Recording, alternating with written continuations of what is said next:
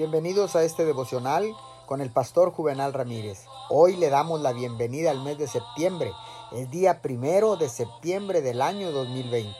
La palabra de Dios dice en el libro de Juan, capítulo 14, verso 21. ¿Quién es el que me ama? El que hace suyos mis mandamientos y los obedece. Incuestionablemente, la obediencia es una gran virtud, es la cualidad de un soldado. Un soldado tiene que ser obediente. Esta obediencia debe ser sin cuestionamiento ni queja. Obediencia es fe en acción. Es el flujo, la prueba misma del amor. El don del Espíritu Santo en plena medida y en experiencia más abundante depende de la obediencia amorosa.